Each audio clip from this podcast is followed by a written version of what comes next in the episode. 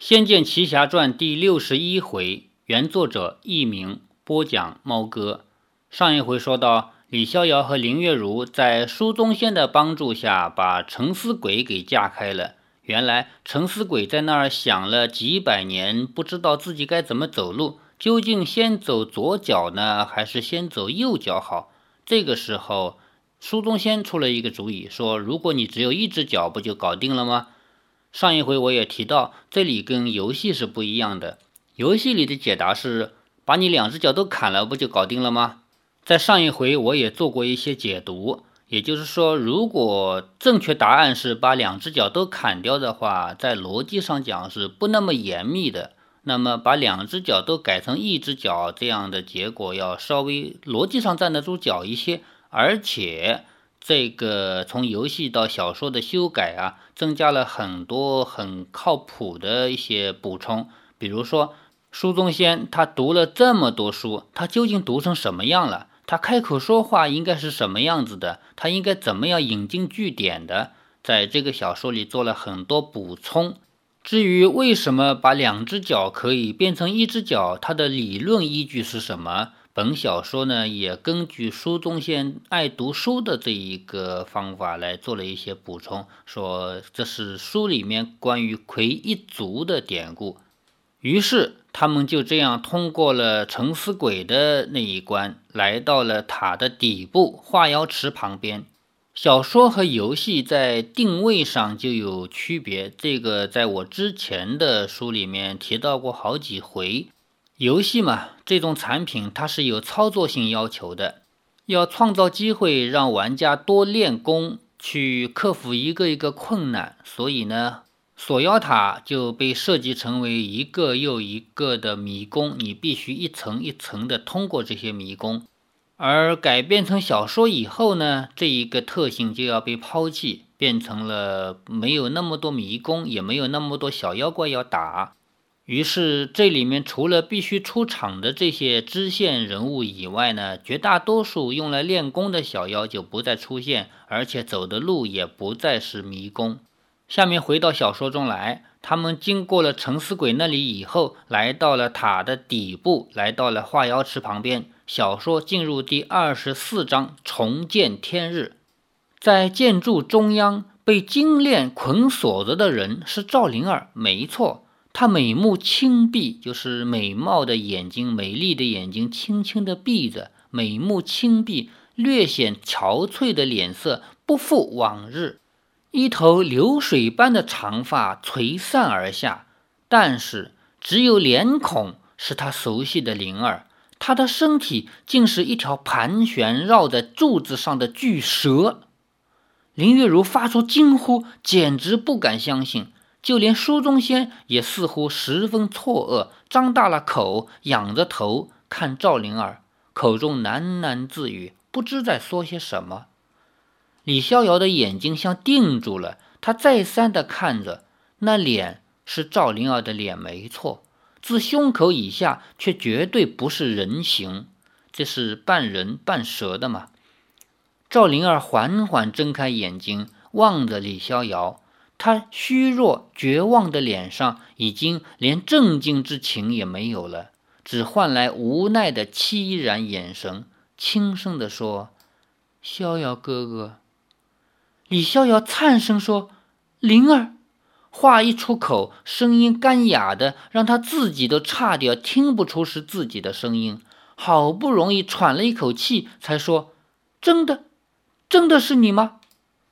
赵灵儿淡淡的苦笑着，点了点头。李逍遥的声音仍然在发抖，说：“谁，谁把你变成这样的？”在李逍遥的心目中呢，赵灵儿是一定是被人欺负了，被人变成这个样子的，实在是没有办法想到这一层是这是赵灵儿的原型。李逍遥他实在没有办法来接受这个事实。但是这是一个明摆在眼前的事实，不容得他不承认。李逍遥说：“我我们来救你了，我马上把你救出去，让你恢复原样。”赵灵儿声音凄楚地说：“我的原样就是这样，你何必来救我？”李逍遥全身发软，缓缓摇头说：“不，不可能！你不是这样，你是灵儿，你是……”突然间，一幕人间绝美的画面像洪流般冲入他的脑海，在银波艳脸的水池中，“艳脸”这个词用的很好啊，“艳”是左边三点水，右边一个鲜艳的“艳”；“脸”是左边三点水，右边一个收敛的“脸”。在银波艳脸的水池中，他那像是一朵晕染粉白的荷花的身体。自烟波间缓缓地跃动着，这个“曳”是摇曳的那个“曳”，拖拽的“拽”左边少掉一个提手旁，周身散发着迷蒙的月辉。也就是说，这个时候李逍遥回忆起来，在仙灵岛上看见赵灵儿洗澡的那一幕了。在这个故事刚开篇的时候，李逍遥的婶婶得了重病，生命垂危。这个时候需要去仙灵岛上找仙丹回来救他。李逍遥冒着危险，冒着很大的风险来到仙灵岛上，并且敲碎了六具阿修罗神像，然后来到一个水池边，看到水池里面有一位很美很美的仙女在里面洗澡，并且呢，在姥姥的主持下，他还娶了这位仙女，两人做了一夜的夫妻。可惜的是。他吃下了苗人黑苗族的那三个人给他的蛊，他回来了以后就忘掉了这一切，于是他从此就一直跟赵灵儿成了陌路人，两个人仅仅是好朋友而已。那么这个时候，他看到了赵灵儿是一个人身人头蛇身的这样一个形象，他突然之间。那个鼓的作用就被冲开来了。他想起了自己当时在仙灵岛上看到他洗澡的这个画面。李逍遥想起了他柔弱无骨的手臂，就是软的像没有骨头一样的手臂，那拢过乌丝后显得光泽的发亮的后颈。李逍遥想起了药柜之中他的容颜，在夜明珠的照耀下，双颊绯红，长睫如扇。这个长长的睫毛像扇子一样铺开来，自己情不自禁地低下头去，在他脸上一吻。李逍遥更想起了在仙灵岛上，他的香闺之中，赵灵儿暖玉生香，在李逍遥的怀抱里，赵灵儿的身体像一团烈火一般。李逍遥叫道：“灵儿，我想起来了，我想起来了，你是我的妻子。”在仙灵岛上，我们已经成了夫妻。你为何不告诉我？为何一个字也不说？林月如诧异地望着李逍遥，赵灵儿的愁容中，眼里浮现着一丝欣慰的笑意，但却给泪水给掩去了。赵灵儿说：“逍遥哥，你想起来了。我不知道为何你会忘记这些，但是我还是很高兴。”你愿意照顾我，这一路对我这么好，如今我死已无怨。你们走吧，林姐姐，以后逍遥哥就交给你了。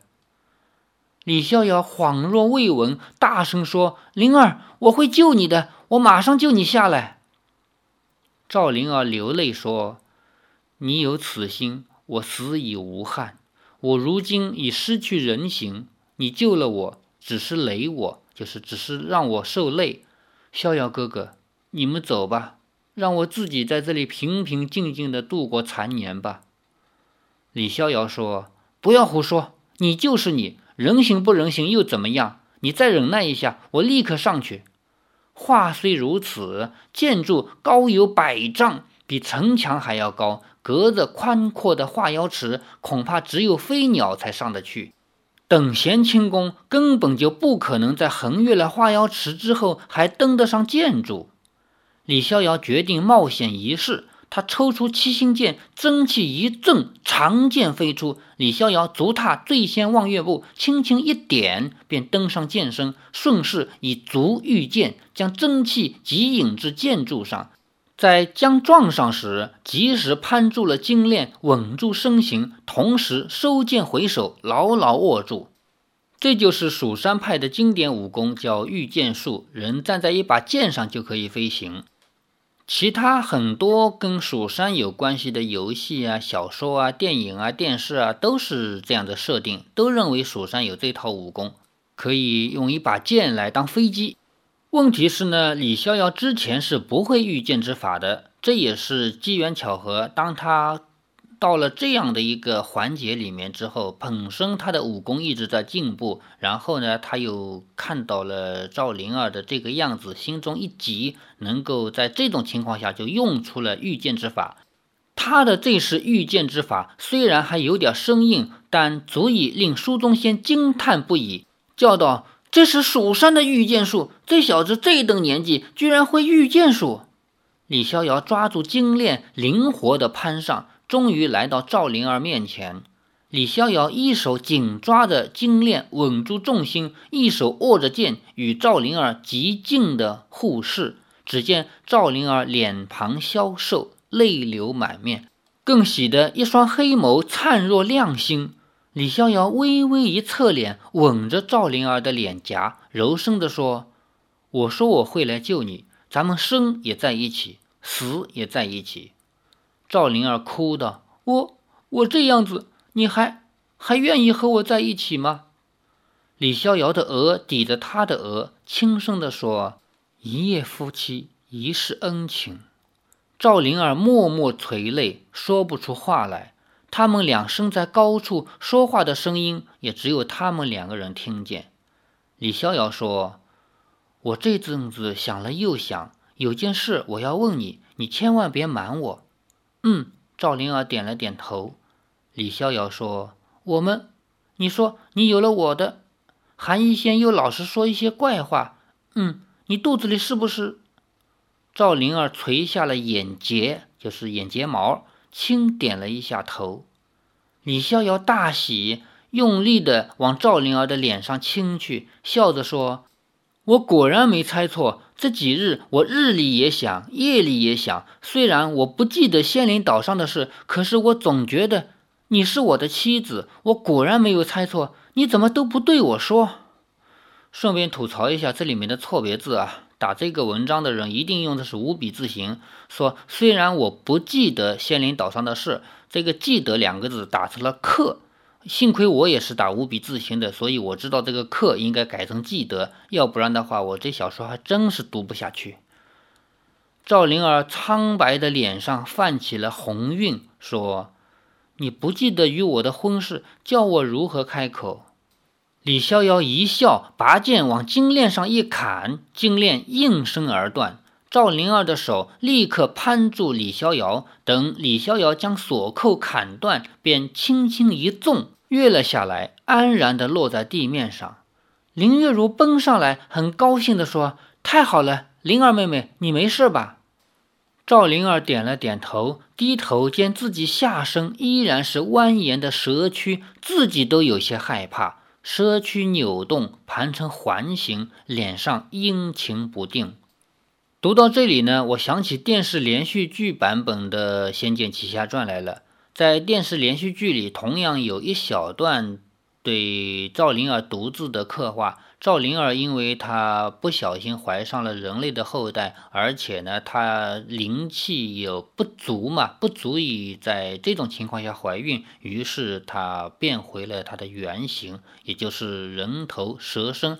这种情况令她自己都感觉到可怕，于是她偷偷的在一个角落里又哭又喊，但是叫天天不应，叫地地不灵。这么一小段，这是电视剧版本改出来的。那么在这部小说里面呢，没有这一小段，但是在这里补了一句，说他看到自己蜿蜒的蛇躯，自己都有些害怕。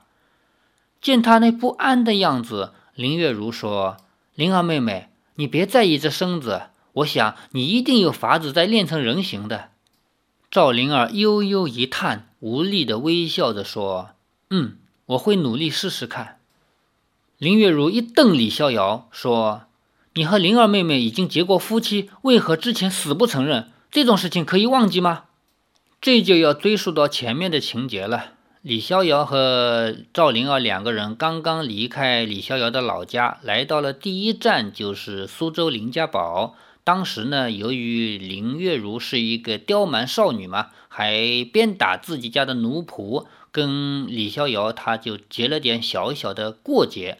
然后呢，又在比武招亲上面打了一架。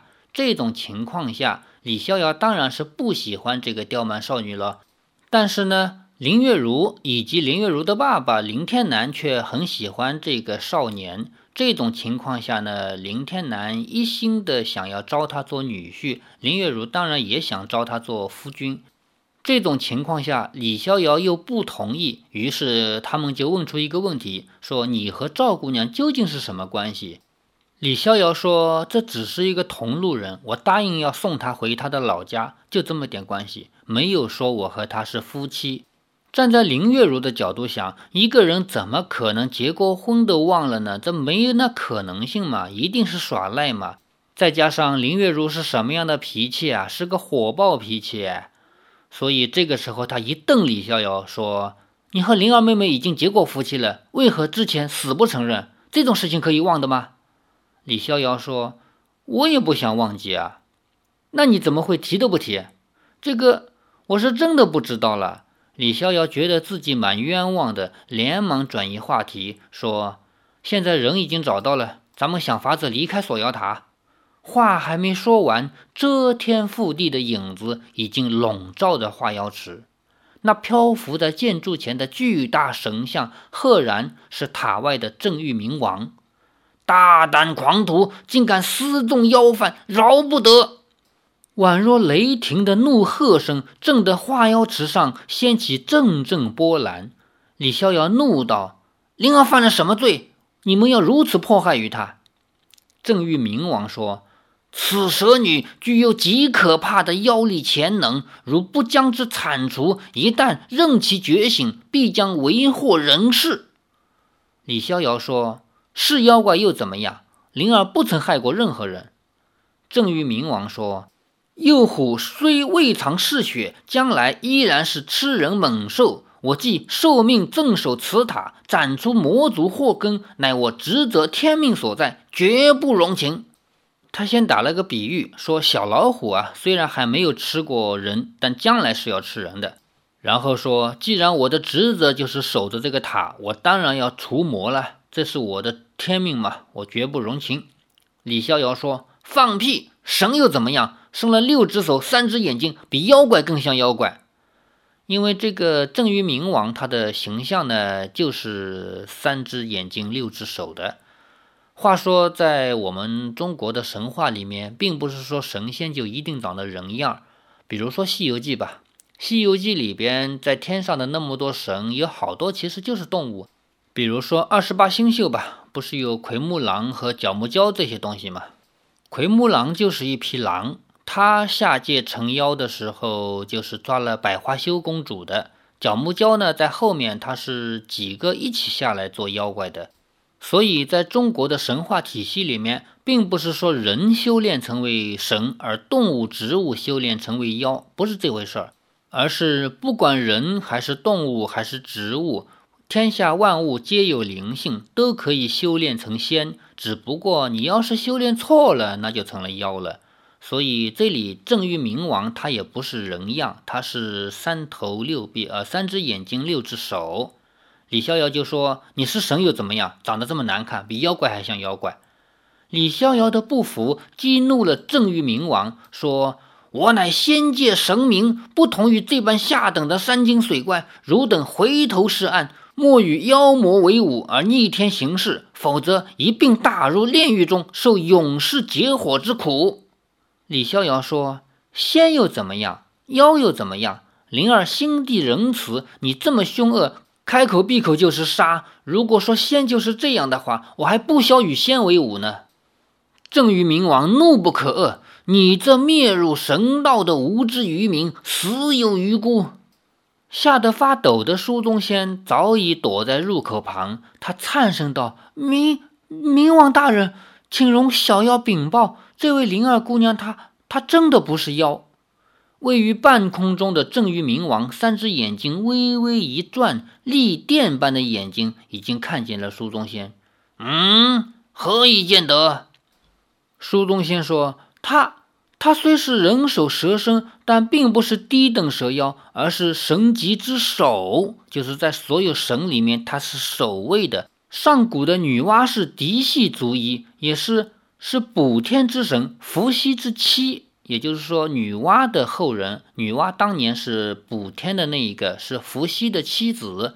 当初共工氏与祝融氏为了争她的芳心，还曾经引起过一场天人大战。这事儿连人间都知道了，明载于典籍之中。《山海经·西大荒经》中有“有神十人，或曰女娲之长”。《礼记·明堂篇》也云：“女娲延生黄。”他还没说完，正于明王说：“西天如来座下，天界神佛之中，并无此号人物在列。